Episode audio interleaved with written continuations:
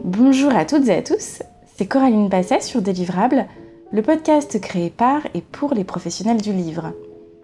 C'est le troisième rendez-vous que je vous donne pour évoquer la question des librairies francophones. Et des éléments importants commencent à se dessiner. Transport, prix variable selon les aires géographiques, tout ce qu'on appelle finalement les frais d'approche. On note également un intérêt pour les ouvrages francophones assez variable en fonction du territoire, en fonction des attaches de ce territoire avec le français. Dans les deux précédents épisodes, nous avons entendu deux libraires de l'étranger, Isabelle Le Marchand à la librairie La Page à Londres et Marilyn Noël au Chili. Aujourd'hui, on retrouve Olivier Jandel, libraire au Carnet d'Asie, deux librairies qu'il dirige en Thaïlande et au Cambodge. Olivier nous parle de ce qui l'a conduit à se lancer dans cette aventure, il nous parle des différences entre ces deux territoires, de leur public aussi. Dans cet épisode, il aborde donc des questions concrètes, mais aussi des questions métiers. Il aborde les enjeux à venir, selon lui, pour le métier de libraire à l'étranger. Belle écoute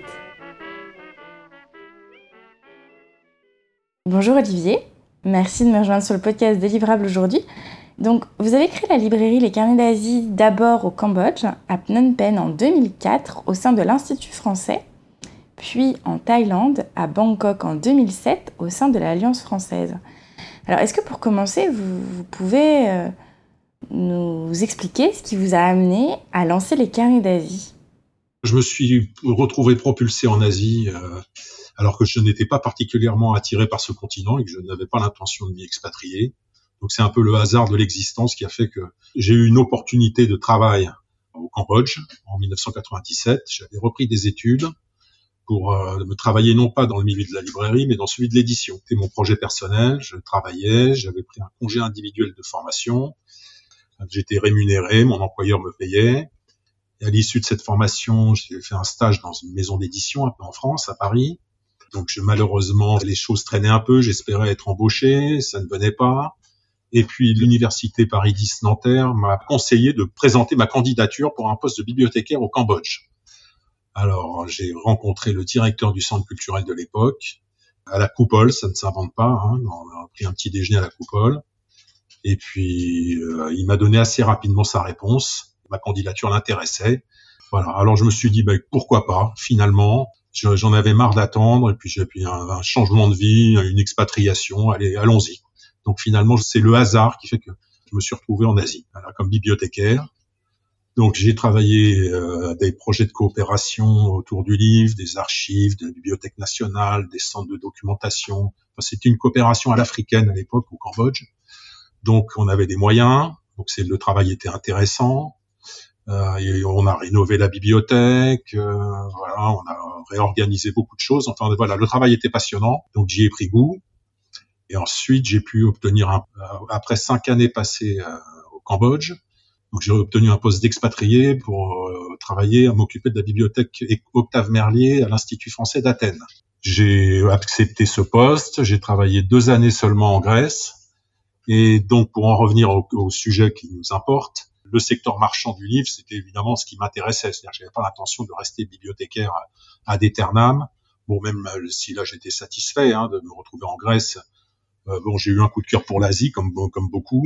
Donc, j'avais pas l'intention de revenir tout de suite en Europe. Et durant mes cinq années passées au Cambodge, il y avait une librairie française, mais qui ne satisfaisait pas grand monde. Il n'y avait pas assez de nouveautés, euh, c'était pas très satisfaisant. Et il y avait un marché à l'époque, parce que la coopération française était encore importante. Donc il y avait un volet institutionnel qui était important. Donc euh, j'avais l'intention de monter une librairie, enfin ça me, me tentait beaucoup, de monter une librairie à Phnom Penh. Alors le hasard, puisque dans la vie c'est souvent comme ça, le hasard des rencontres. J'ai rencontré euh, à Phnom Penh, donc avant de me rendre en Grèce, un libraire. On avait des amis en cambodgien en commun. Il s'appelait Jean-Paul Collet, de la librairie La Boucherie. On a sympathisé. Euh, Jean-Paul avait comme particularité de travailler beaucoup à l'export. Il travaillait beaucoup avec les institutions françaises ou francophones. Donc, il connaissait bien le réseau culturel, lui aussi. Voilà, donc on a sympathisé, on est devenus amis. Et puis, euh, on s'est dit un jour, euh, banco, allons-y, essayons de monter cette librairie à Phnom Penh. Moi, je voulais monter directement une librairie à Bangkok, parce que j'aimais bien la ville, et je considérais que le marché était finalement plus intéressant et plus important en Thaïlande qu'au Cambodge. Là où on tombait d'accord, euh, Jean-Paul et moi, c'est que dans des pays non francophones, euh, il faut être placé au sein des institutions fédératrices, c'est-à-dire des institutions françaises ou francophones. C'est vraiment casse-gueule de monter une librairie dans des pays comme la Thaïlande ou le Cambodge en dehors des institutions françaises ou francophones, culturelles existantes, parce qu'il faut être dans un lieu fédérateur.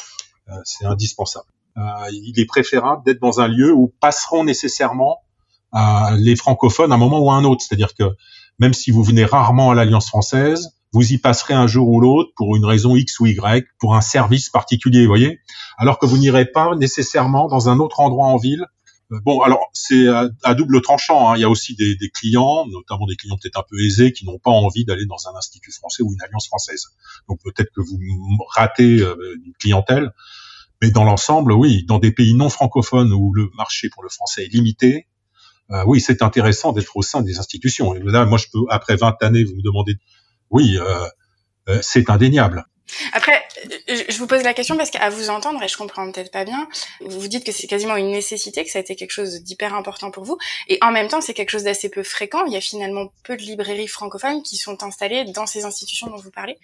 Bon, alors peut-être que nous, on a gagné la confiance à l'époque, à la fois au Cambodge et en Thaïlande, des professionnels qui étaient en poste, Bon, parce que moi, je connais ce réseau. Euh, mon partenaire Jean-Paul connaissait aussi ce réseau. Donc, on va dire qu'il y a un langage, il y a peut-être une attitude qui leur a convenu. Euh, ils savaient qu'on jouerait le jeu, qu'on ferait beaucoup d'animation. Parce que bon, je pense que j'ai beaucoup payé de ma personne depuis ces 20 dernières années en faisant vraiment beaucoup d'animation hein, euh, dans les médiathèques, dans les auditoriums de, de ces établissements. Euh, j'ai souvent remplacé les bibliothécaires qui euh, n'étaient pas tous euh, partants pour prendre la parole en public. Enfin bon, voilà. Donc je pense que ça a joué. Le bilan il est positif évidemment puisque on profite nous en tant que professionnels du livre, libraires, on profite des infrastructures existantes. Ce dont ne profitent pas effectivement des libraires qui sont euh, en privé, en centre-ville, en dehors des institutions. Hein, ça c'est indéniable. Dès lors qu'il y a une animation, elle peut tout de suite avoir une autre ampleur parce que vous pouvez l'organiser dans un espace qui peut accueillir plus de monde, parce que vous profitez aussi de la communication de l'établissement. Et euh, l'établissement va communiquer de son côté autour de l'événement. Euh, donc, on, est susceptible de toucher davantage de monde. On profite aussi des événements que monte l'établissement, des soirées culturelles, des fêtes. Tout cet environnement est porteur et favorable à la librairie. Des gens qui viennent pour une réception, bon, bah souvent vont en profiter quand même pour passer et, acheter des bouquins. L'établissement profite de notre présence et nous on profite de cette implantation. C'est win-win, quoi. C'est gagnant-gagnant. Tout le monde y trouve son compte. ça a été euh, facile finalement d'installer euh, les premiers carnets d'Asie. Dans les deux pays, ça n'a pas été facile. Euh, au Cambodge, ça a été compliqué parce qu'on a dû remplacer donc cette librairie. Ce que l'établissement attendait de nous, c'est qu'on se différencie. Donc la librairie était un peu vieillissante. Bon, bah il fallait qu'on apporte un coup de neuf, il fallait qu'il y ait beaucoup de nouveautés, il fallait que on était attendu au tournant hein, quand même. pour, pour parler franchement, quoi. Il fallait qu'on fasse nos preuves et qu'on démontre qu'on voilà qu'on se différenciait qu'on était dynamique. Et euh, en Thaïlande, ça a même été encore plus compliqué parce que il y avait une petite librairie existante, mais qui ne vendait que du scolaire, qui appartenait à un libraire thaïlandais qui, qui ne souhaitait pas lâcher la, la place. Quoi. Donc euh, le conseiller culturel de l'époque a été euh, proactif. Il a fait son possible pour nous dans la négociation. Tares, qui est devenu un ami, hein, qui était le propriétaire de, la chaîne euh, de librairie en Thaïlande. Euh, bon, on a été très réglo. On lui a clairement fait laisser entendre qu'on ne toucherait pas à son marché, au marché scolaire du livre euh, en Thaïlande, hein, ce qui était son marché. Voilà, qu'on se contenterait de prendre cette place au sein de l'alliance et que bon, bah, on, essaierait d'avoir une librairie plus vivante avec un assortiment, une librairie de référence, quoi, comme comme dit le CNL, quoi. Hein. C'était notre objectif. Et c'est ce qu'on a proposé à l'Alliance française, c'est-à-dire d'avoir une belle librairie de, de langue française euh, digne de ce nom. Donc ça a pris du temps. Non, non, ça a été un peu compliqué en Thaïlande. On a dû venir pendant une année. On a, on a organisé des foires aux livres. On a démontré finalement à, au, au, conseiller culturel et à toute l'équipe que c'était pertinent, qu'en fait, ouvrir une librairie euh, à l'Alliance française était un projet pertinent. Il a fallu le démontrer. Et euh, pourquoi d'un côté, pourquoi au Cambodge, c'est au sein de l'Institut français, et pourquoi en Thaïlande, c'est au sein de l'Alliance française? Alors ben là, ça tient aux différences euh, entre euh, ces institutions. Hein. l'Alliance française, c'est du droit local. Hein. Donc c'est une entreprise de droit local, de droit thaïlandais. Il y a un comité de gestion. Le président doit être thaïlandais, donc du pays. Donc c'est une structure plus privée, si vous voulez, hein, l'Alliance française. Mhm. L'Institut français, bon, c'est quand même rattaché à l'ambassade, même si maintenant il y a les instituts français. Enfin, c'est un établissement euh, public mhm. d'intérêt public, hein, je crois. Je pas tout à fait. Oui, non, mais vous avez raison. je crois. Euh, mais bon, malgré tout, dans l'esprit des Français installés à l'étranger ou des habitants des pays, quoi, euh, c'est rattaché à l'ambassade. Donc ça fait une différence parce que à l'Alliance française, euh, il y a finalement très peu d'expatriés. Il y a juste le directeur qui est expatrié, un expatrié français. Et euh, toute l'équipe, ensuite, ce sont des gens qui sont recrutés localement. Il y a un ou deux expatriés français dans l'équipe, c'est tout. Euh, donc c'est une différence quand même. Il n'y a pas nécessairement les deux hein, dans les pays. Ça dépend, c'est très variable. L'Alliance française de Bangkok, elle est historique, elle existe depuis un siècle une francophonie active hein, en Thaïlande, hein, avec une association des professeurs de français qui est vraiment euh, organisée, structurée, euh, indépendante. Je pense que pour les professionnels euh, de la langue française, c'est c'est très intéressant d'évoluer dans ce pays, quoi. Mm. C'est certain. Donc voilà la différence. D'accord. Et, et hum, vos lecteurs, je crois aussi, sont très différents, enfin sont différents euh, au Cambodge et en Thaïlande. Est-ce que vous pouvez nous en parler? Oui. Alors bon, moi je pense que ça tient oui, effectivement, à la structure sociologique, on va dire, en fait, des Français résidents. Il y a davantage de Français installés en Thaïlande qu'au Cambodge. Euh, ça, on n'y pense pas nécessairement, mais il y a beaucoup d'Européens qui sont installés en Thaïlande, qui prennent leur retraite en Thaïlande.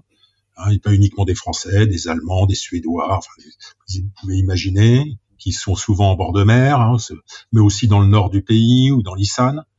Donc il y a un bassin de clientèle quand même plus significatif en Thaïlande. Euh, cette population de retraités, vous l'avez beaucoup moins au Cambodge, parce que le Cambodge, euh, le développement est récent, le système de santé n'a rien de comparable avec celui de la Thaïlande, qui est, qui est vraiment très développé. Quoi. On a une clientèle plus importante euh, en Thaïlande. Et notamment tous ces retraités qui nous commandent des livres. Hein, on, on, passe notre journée à expédier des, des, bouquins en province, aux quatre coins du royaume, parce que des clients donc qui nous passent commande donc souvent des gens un peu âgés, enfin de ma génération, 50, 60 ans, voilà, qui lisent, contrairement peut-être aux jeunes générations, davantage en tout cas. Il y a aussi tous les couples de culture mixte, beaucoup de Français mais, qui ont épousé des Thaïlandaises, mais ou des Cambodgiennes aussi. Donc ça, c'est un point commun. C'est une clientèle particulière que nous avons. Euh, donc ça, c'est un, un, bassin de clientèle très important dans les deux pays. Une nouvelle francophonie qui, à mon avis, euh, à l'avenir, euh, étonnera. Hein, je suis certain que parmi tous ces Eurasiens et Eurasiennes, on aura des surprises euh, en France un jour euh, à l'avenir. On découvrira cette population parce qu'elle est significative quand même. Mmh. Euh, voilà, donc ça c'est une petite aparté. On a les Cambodgiens qui apprennent le français et les Thaïlandais qui apprennent le français, qui sont quand même une part importante de notre clientèle. Hein, c'est la moitié de notre clientèle. Donc voilà, il y a quand même une francophonie alors d'apprentissage, hein, évidemment avant tout. Quoi. Hein, mais aussi quelques francophones confirmés euh, des deux pays qui achètent des livres. Je reviens sur ce point, sur euh, l'importance de vos publics qui apprennent le français, que ce soit des publics cambodgiens ou thaïlandais. Vous vendez des ouvrages de FLE. La question du scolaire en Thaïlande, vous avez fait attention à ne pas faire de concurrence aussi à un acteur déjà présent. Il y a toutes les librairies ne proposent pas d'ouvrages de FLE, toutes les librairies francophones. Je pense euh, à Marilyn au comptoir à, au Chili qui, qui dit bah moi je, je suis une librairie généraliste mais je ne propose pas de de Est-ce que ça, c'est quelque chose qui est lié au fait que vous soyez installé dans les institutions? Alors non, on ne serait pas installé dans les institutions, euh, que cette offre serait fondamentale. Elle est fondamentale. Sans elle, on ne peut pas exister. Alors si Marilyn euh, au Chili, peut-être y a-t-il une francophonie plus développée, peut peut-être se permettre hein, de ne pas proposer de fleuve, mais nous, ça nous est, c'est inenvisageable ici. Hein. C'est 30% de notre chiffre d'affaires dans les deux pays, hein, sinon plus. Donc c'est, on n'existe plus s'il n'y a pas ce, ce volet. Hein. C'est, le reste, la littérature, euh, euh, les sciences humaines, c'est une vitrine. C'est on se fait plaisir en fait. Mais euh, c'est mm. absolument pas ce qui nous fait vivre, absolument pas. D'accord. Les librairies que nous avions remplacées avaient raison d'une certaine façon d'un point de vue économique. Tarès à, Bangkok, il ne vendait que du fleuve ou que du touriste, du guide touristique. Enfin, globalement, il avait raison. Il, amortissait ses frais de cette façon. Et euh, au Cambodge, la librairie Mekong Libris que nous avions remplacée avait la même orientation avec bon, beaucoup de livres sur le Cambodge. Bon, ben, on peut pas lui donner tort. Hein, euh, on, vérifie bien avec le temps que c'est effectivement la meilleure rentabilité économique avec ces quelques secteurs qui restent profitables. Et vous avez dans les deux cas diversifié l'offre en fait, si je comprends bien. Euh. Voilà, on a diversifié l'offre. Voilà, on, bon, on veut faire notre travail de libraire, on veut se faire plaisir. Bon, maintenant c'est un modèle, on en a parlé souvent lors des réunions euh, auxquelles je suis convié là maintenant depuis que je, je représente euh, l'Asie pour la ILF. J'ai participé à des réunions auxquelles je ne participais pas dans le passé. Quoi. Et donc c'est intéressant, mais moi je vérifie qu'effectivement notre modèle économique est très particulier. Il a besoin d'être soutenu par le ministère de la Culture hein, en France. C'est à savoir de représenter des vitrines quoi de la, la production éditoriale française à l'étranger. Hein, c'est à cette condition qu'on est soutenu par le ministère de la Culture. Si on diversifie nos fonds, si on, on propose un assortiment euh, élargi, quoi. Donc euh, bon, effectivement, c'est ce qu'on souhaite, mais c'est aussi une limite, une limite économique. Euh, ce modèle-là, on ne le demande pas à ceux pour qui ce business est le plus rentable, c'est-à-dire à Amazon, à l'IRECA, enfin toutes ces plateformes qui n'immobilisent pas de stock, hein, qui proposent virtuellement une offre énorme avec un fonctionnement de, mafieux, de pieuvres, avec une série de vendeurs répartis partout dans les territoires. Ils ont contourné finalement ce problème, le problème majeur qui est le nôtre, qui est celui de l'immobilisation de stock. Le CNL nous soutient pour cette immobilisation de stock, mais euh, on a le sentiment parfois d'être un peu des dinosaures, c'est-à-dire de représenter un commerce euh, à l'ancienne, c'est-à-dire un commerce où on a beaucoup de stock, où on, a une offre. Alors c'est indispensable pour que les gens aient le sentiment qu'on nous soyons une librairie et que euh, nous avons du choix et qu'ils mais est-ce que ça correspond encore à notre époque où finalement on se déplace de moins en moins? C'est ce que je vérifie depuis qu'on est reparti un peu au Cambodge et en Thaïlande, c'est que globalement les gens se déplacent moins qu'avant. Les confinements ont changé les habitudes, les pratiques de consommation, on commande davantage. Est-ce que ce type de commerce que nous représentons euh, a un avenir encore je sais pas, il y a une interrogation, c'est certain. Et pour bien comprendre votre interrogation, euh, alors euh, Isabelle comme Marilyn ont évoqué les frais d'approche dans les précédents épisodes. Donc euh, tout ce qui va faire que les livres que vous commandez sont disponibles, que ce soit au Cambodge ou en Thaïlande. Est-ce que vous pouvez nous parler plus précisément de cette réalité des frais d'approche dans vos deux librairies? Oui, alors bah écoutez, là je pense qu'on subit tous ce phénomène. Bon, mais que voulez-vous Il faut bien répercuter tous ces frais, hein, euh, à savoir euh, les frais de port, les taxes lorsqu'elles existent, c'est le cas au Cambodge, le dédouanement. Hein, au Cambodge aussi, le dédouanement nous revient trop cher. Quoi. Il y a les packs chiches, euh, les frais de stockage, enfin bon, le, les frais de port, le, les taxes éventuelles, les frais de dédouanement, les frais de stockage, etc. Donc le livre se retrouve facilement 25% euh, plus cher qu'en France. Quoi. Et encore, je peux m'estimer heureux que ça ne soit que 25%. Nos clients ne sont pas tous fortunés. Il nous faut bien donc euh, souvent leur proposer des remises. Hein, 25% ou 30% plus cher que le prix français, ça reste trop élevé pour le, beaucoup de bourses, ce qui est normal. Donc on réduit notre marge pour que le livre ne, soit pas trop cher. Donc euh, voilà, tout ça fait que effectivement, ben, nous réduisons nos, nos marges nous sommes de moins en moins rentables. C'est un problème structurel de rentabilité. C'est euh, depuis toujours, pour nous tous, librairies francophones à l'étranger, un problème structurel, une, une baisse structurelle de notre rentabilité. On est plombé d'une certaine façon par ces frais d'approche, hein, ces frais qui s'ajoutent au prix public français, parce que nécessairement, on va baisser notre marge, on va baisser le prix, on va prendre sur notre marge. Donc notre marge qui est déjà limite, donc euh, on la réduit encore. Donc on travaille parfois pour gagner 10, 15%, 20%. Donc évidemment, c'est pas jouable. Et donc c'est un problème structurel. Et alors la question qui se pose dans l'aide publique qui nous est accordée, que faut-il faire? Est-ce qu'il faut peut-être arrêter de nous proposer de diversifier nos fonds et agir uniquement sur euh, le transport, c'est-à-dire nous aider à ce niveau-là, nous permettre d'avoir, nous, à l'export, des remises plus importantes auprès des distributeurs, enfin je sais pas, peut-être qu'il y a une refonte, une réflexion à amorcer en se disant, voilà, plutôt que de nous inciter à toujours rester des vitrines et à développer des fonds, nous laisser finalement une certaine autonomie et nous permettre d'améliorer notre rentabilité, tout simplement. Cela ne nous empêchera pas de commander des ouvrages qualitatifs. Ce n'est pas parce que soudainement euh, notre rentabilité s'améliore que nous ne commanderons pas des ouvrages difficiles la majorité des librairies francophones de référence resteraient des librairies francophones de référence malgré ce changement de cap. Vachement hypothétique, hein, c'est une hypothèse. Quoi. Vous aviez, je crois, il y a quelque temps, euh, peut-être 5-6 ans, parlé d'un prix majoré de 15%, là vous parlez de 25%. Oui. Est-ce que cette différence, elle a été accentuée avec la crise sanitaire? Est-ce que les frais de transport ont été vraiment majorés? C'est le cas au Chili, c'est pour ça que je vous pose la question. Ou est-ce que ça a été une augmentation progressive depuis des années? Non, c'est on est à 20%. Je, alors je sais pas si dans le passé, euh, dans, dans un entretien, j'ai avancé 15%. J'ai été sympa. Hein. En fait, non, non, c'est 20. Structurellement, c'est 20%. D'accord. Minimum, mais c'est plutôt 25, hein, 25. Euh, mhm. Et oui, là, on est, je dirais qu'on est à 30 à cause du prix au kilo, surtout au Cambodge. Là, ça a explosé, quoi. Euh, en Thaïlande, ça va, ça reste à peu près contenu. Ça, c'est parce qu'il y a beaucoup de compagnies, il y a beaucoup de vols qui reprennent. Bangkok, c'est quand même, on a cette chance, c'est une destination euh, touristique mondiale. Donc, euh, on a beaucoup de vols en fait directs ou de l'Europe vers euh, la Thaïlande. Donc ça, ça joue énormément. Au Cambodge, on est dépendant euh, des vols directs au, Vietnam ou en Thaïlande ou en Malaisie ou etc etc. Au Cambodge, c'est un vrai problème. Et vos commandes, vous les faites à, à quelle fréquence? Est-ce que c'est des commandes mensuelles? Est-ce que c'est plus fréquent? Est-ce que c'est moins fréquent que ça? Alors en Thaïlande, donc où on a beaucoup de commandes, ou notre statut de librairie de référence, c'est-à-dire qu'on a un assortiment quand même qualitatif. Donc il nous faut de la nouveauté. Donc euh, on a assez vite les 100 kilos au départ de Paris, puisque pour avoir le, bénéficier d'un tarif avantageux, il nous faut avoir 100 kilos. Donc euh, on les a assez vite en Thaïlande. Donc on commande via Dilicom et euh, on valide très rapidement nos commandes. Donc on a un fonctionnement assez facile, aisé quoi, en Thaïlande. Au Cambodge, non, parce qu'on a un volume d'affaires moins important, un volume de commandes moins important.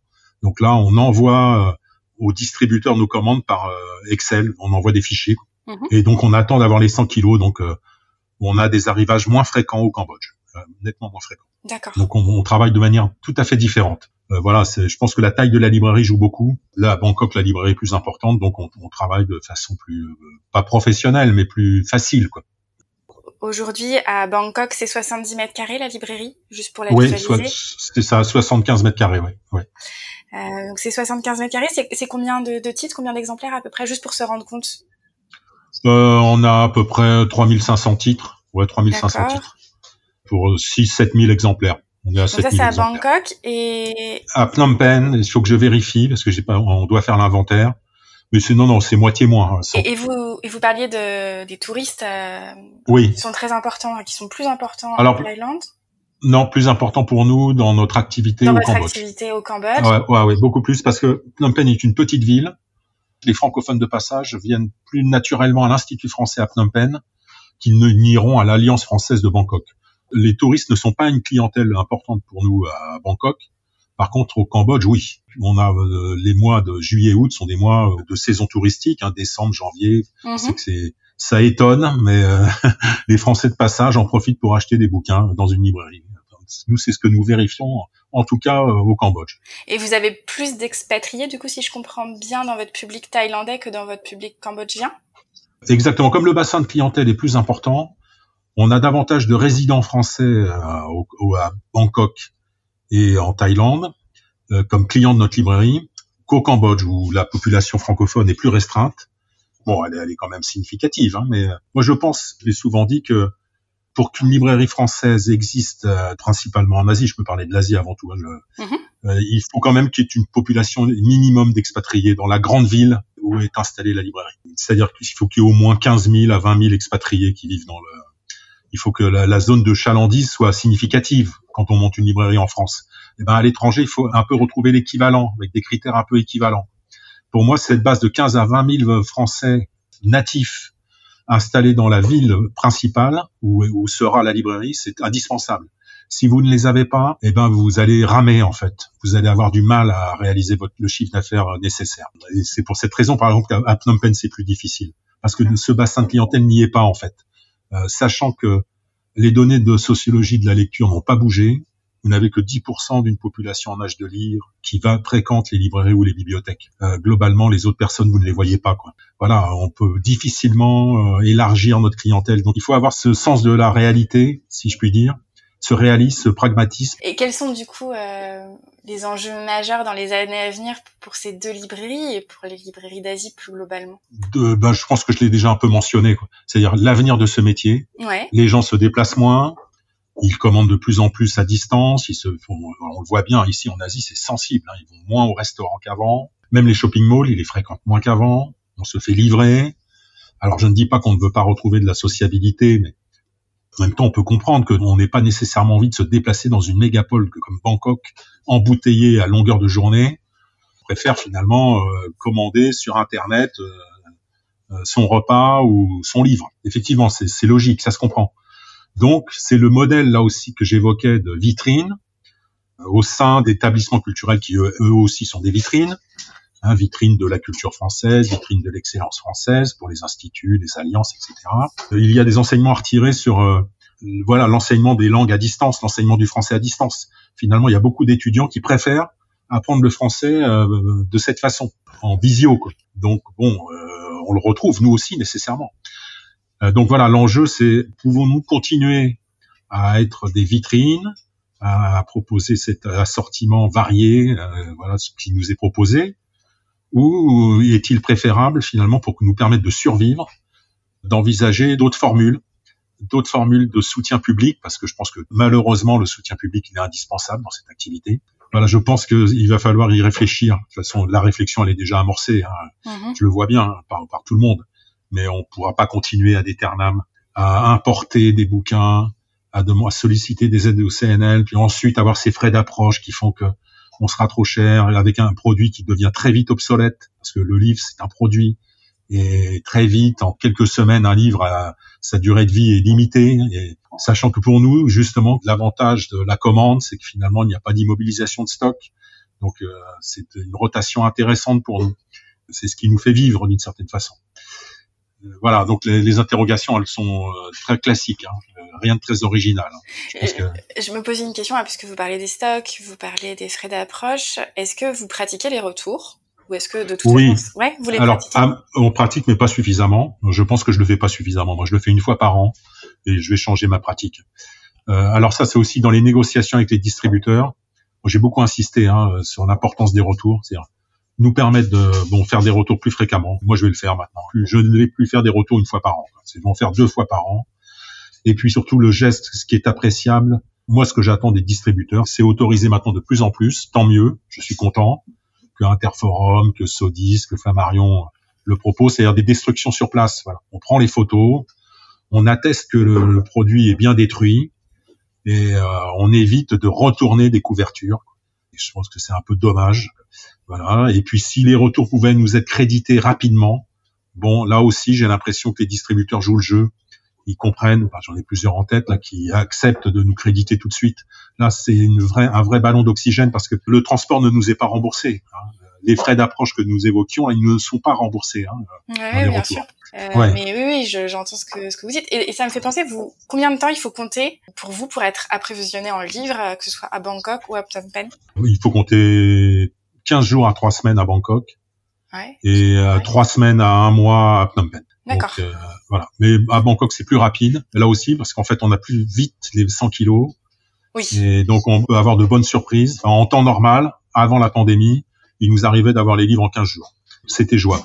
Bon, là, maintenant, c'est plutôt trois semaines. Quoi. Ouais, donc là, par exemple, euh, on est en pleine rentrée littéraire, donc ça veut dire que vos ouvrages qui sont sortis le 18 août, pour parler du jour de la plupart des ouvrages sortis, vous les avez trois semaines plus tard à Bangkok. On les a trois semaines plus tard. Et avec le problème des rentrées littéraires, c'est que les livres qui sortent euh, fin août ou début septembre sont très vite obsolètes. Mm. Donc vous vous embêtez à avoir un assortiment pour faire rentrer littéraire, si vous me permettez l'expression, pour que tout le monde soit content. Ah, il a la rentrée littéraire, mais on vous l'achète pas nécessairement. Hein. Ah oui, mais bon, c'est indispensable. Que voulez-vous? Nous sommes une vitrine, donc voilà. Et, finalement, vous ne vendrez même pas que 10 ou 20% du, du, stock que vous avez commandé, parce que les gens attendent euh, les prix, ils attendent. Euh, euh, voilà, le, le livre, c'est du mainstream. Hein ce sont des têtes de gondole qui se vendent. Hein. C'est un truisme, hein, ce que je vous dis. Quoi. Tout, le monde le sait dans l'édition. Mhm. C'est quelques locomotives qui supportent l'activité, malgré le talent, euh, le style, etc. C'est beaucoup plus compliqué. Ouais. Beaucoup plus compliqué.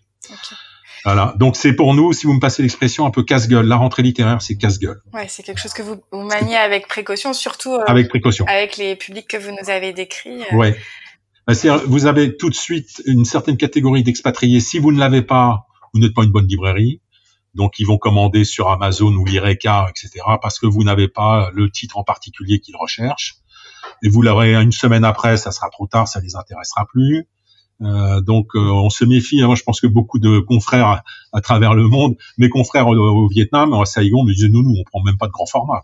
C'est fini. On ne prend plus de grand format. Vous attendez qu'ils sortent en on poche. On commande que du poche. Voilà. C'est et aussi pour des raisons, enfin, je vous le dites pas, mais j'imagine, euh, face aux frais d'approche et au prix qui est plus élevé aussi, euh, pour avoir une majoration moins. Tout à fait, tout à fait. Moins importante, oui. Euh, Est-ce que vous voulez ajouter quelque chose qu'on n'aurait pas évoqué mais qui vous semble important? Euh, Sur le moment, je pense que j'ai à peu près tout dit. Je suis revenu à, à Bangkok depuis trois mois. Mm -hmm. Et ce qui m'a vraiment sauté aux yeux, d'abord, on a cette chance d'avoir pas mal de commandes quand même. Parce -hmm. Il y a beaucoup d'écoles qui nous sollicitent donc d'écoles qui sont en province, hein, des écoles françaises à Koh Samui, à Pattaya, dans le nord, des hum, départements de français des universités thaïlandaises, et puis beaucoup de particuliers qui nous passent commande. Donc on s'est fait la remarque avec mon équipe, on est passé quasiment à 50% de commandes dans cette euh, librairie. C'est Avant, c'était pas à ce point. C'est énorme, c'est énorme. On se dit même que voilà, c'est un constat. C'est pour ça que je vous disais voilà le modèle de la vitrine. La question se pose quoi. Ou alors il faut que ça soit une vitrine sur Internet mais euh, bon, euh, on immobilise encore beaucoup de stocks, on a beaucoup d'invendus, euh, même souvent de dettes du centre des qu'on a obtenu avec le CNL, que l'on traîne sur les années. Moi, je m'interroge sur ce modèle. Est-ce qu'il est encore pertinent? Est-ce qu'il n'est pas préférable pour nous, libraires francophones, d'avoir un, un, bon site web? Est-ce que c'est pas aussi une, une action à entreprendre de nous, pour nous aider à contrer justement les Amazon et consorts Enfin, maintenant c'est un peu tard, mais d'avoir nous aussi, euh, comme les confrères l'ont fait avec le remarquable site Place des Libraires, une plateforme qui donne une visibilité quoi, sur Internet pour nos librairies. Ben, merci beaucoup Olivier. Merci pour votre Non, de rien. Merci à vous. Merci à vous. Cet épisode touche à sa fin. J'espère qu'il vous a plu. Il a été monté par Thibaut Focard du studio Le Son de l'encre. Merci pour votre écoute. Merci pour votre fidélité et à dans deux semaines pour poursuivre ce tour d'horizon des librairies francophones.